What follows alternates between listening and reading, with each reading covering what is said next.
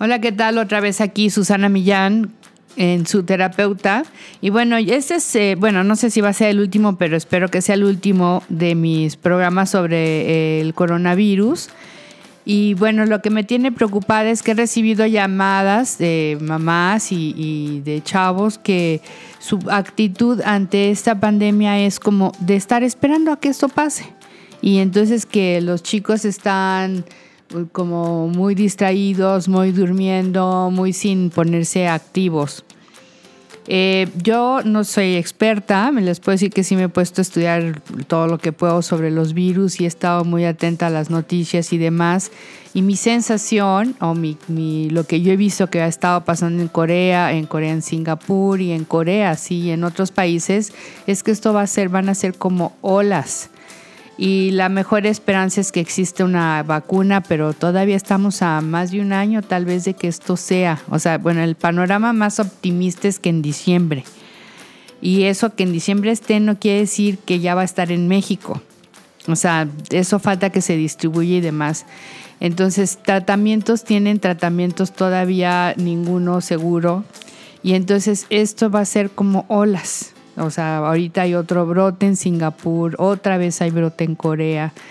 Y yo creo que así vamos a estar con olas y olas y olas hasta que toda la gente, bueno, que un porcentaje importante de la población se, se contagie y entonces eso haga que no haga tantos estragos el virus.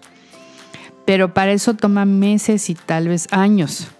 Entonces no podemos estar nosotros y los niños esperando a que esto pase y como que para cuando pase ya vamos a volver a nuestra vida normal.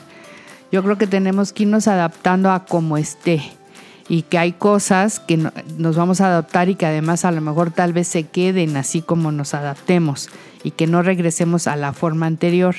De hecho, yo les he comentado siempre a mis pacientes que no me gusta la palabra resiliencia en en el término de psicología. Yo este término lo aprendí en la parte de ingeniería y quiere decir que presionas un producto como una almohada o algo así y al pasar el tractor se comprime y al quitarse el tractor regresa a su forma original.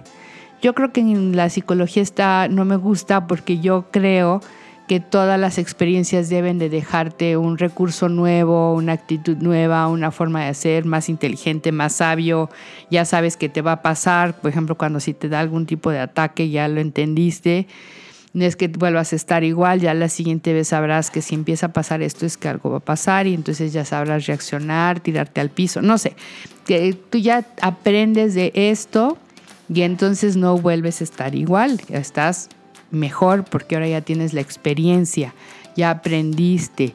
Eh, eh, algo que inclusive muchas de las heridas que pueden tener nuestros pacientes a veces es el recurso más poderoso que utilizan para salir adelante. Entonces, eh, pues igual esto, ¿no? La, la, experiencia de estar en confinación o estar así te va a hacer, espero, este, que mucha gente se active sobre todo los adolescentes, y que empiecen a hacer proyectos, formas diferentes de hacer las cosas, de hacer ejercicio, de aprender cosas que les gustan. Hay muchas clases en internet. Eh, o sea, que sigan adelante, que sigan adelante con lo que hay, con lo que sí tienen. Y entonces se adapten y pues bueno, que le encuentren el gusto a tomar las clases por internet porque pueden estar a lo mejor más cómodos tomando algo en su casa y que las aprovechen, ¿no? Que aprendan bien. No es como, bueno, al fin que esta clase ya que el próximo semestre, pues ojalá todo se regularice y todo pase lo más corto posible, pero es probable que, que, no sea así. Entonces, por favor, como traten de enseñarles a sus hijos, a sus pacientes, a los, que, los adultos que estén cerca de ustedes, a que esta, esta situación hay que adaptarnos y vivir con ella y salir adelante y sacarle el mejor provecho.